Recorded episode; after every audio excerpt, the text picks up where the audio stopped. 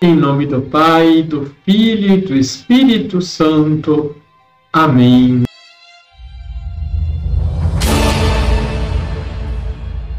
Olá, tudo bem com você? Santo Agostinho, no século V, exortava os fiéis à caridade. Dizia ele: Felizes de nós, se ouvimos e cantamos, também executamos.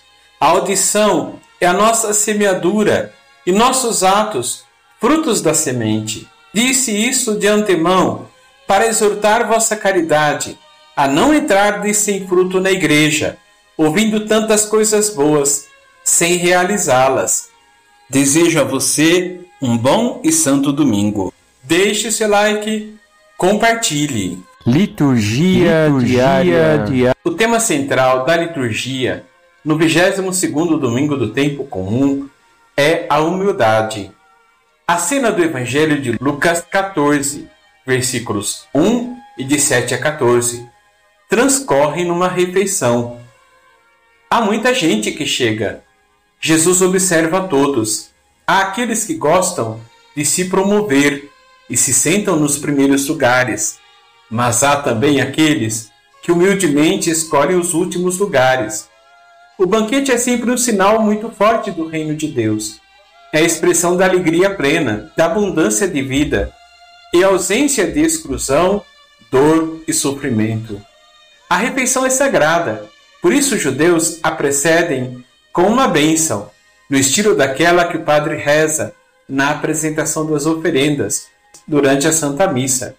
Bendito sejais, Senhor Deus do universo, pelo pão, pelo vinho que recebemos de vossa bondade, fruto da terra, da videira e do trabalho humano, e que agora vos apresentamos, e para nós vai se tornar pão da vida e vinho da salvação. Jesus era convidado para muitas refeições. Sentava-se com os cobradores de impostos e pecadores e aceitava os convites dos ricos e poderosos. Vendo o movimento das pessoas, Jesus conta uma parábola, usando como referência aquela festa. Ele fala da atitude humilde que o convidado deve ter. Quando tu fores convidado para uma festa de casamento, não ocupes o primeiro lugar. Pode ser que tenha sido convidado alguém mais importante do que tu, e o dono da casa que convidou os dois venha te dizer: dá lugar a ele.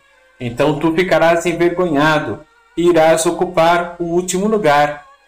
Na ordem humana das coisas, ocupar o primeiro lugar pode parecer ser muito importante, mas no reino de Deus essas realidades têm pouca importância. Aliás, importante é quem valoriza o próximo, quem promove a vida do irmão. A lógica do reino é outra, porque quem se eleva será humilhado, e quem se humilha será exaltado.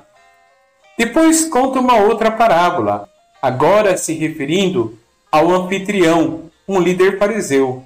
Quando tu deres um almoço ou um jantar, não convides teus amigos, nem teus irmãos, nem teus parentes, nem teus vizinhos ricos, pois estes poderiam também convidar-te, e isso já seria a tua recompensa.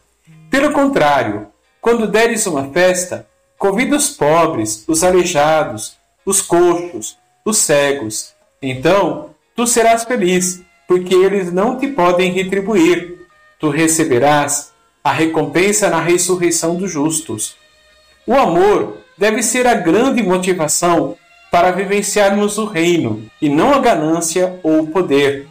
O amor cristão faz-nos reconhecer que somos irmãos e que somos capazes de compartilhar o pão, a vida e o coração. Torna-nos humildes e faz-nos vestir o avental da caridade, que nos transforma em servidores uns dos outros. É como diz um cântico muito antigo na apresentação das oferendas: Sabes, Senhor, o que temos é tão pouco para dar, mas deste pouco nós queremos com os irmãos compartilhar. Queremos nesta hora, diante dos irmãos, comprometer a vida buscando a união. Vamos rezar? Senhor, em vós encontramos a paz e a vida. No vosso amor somos transformados.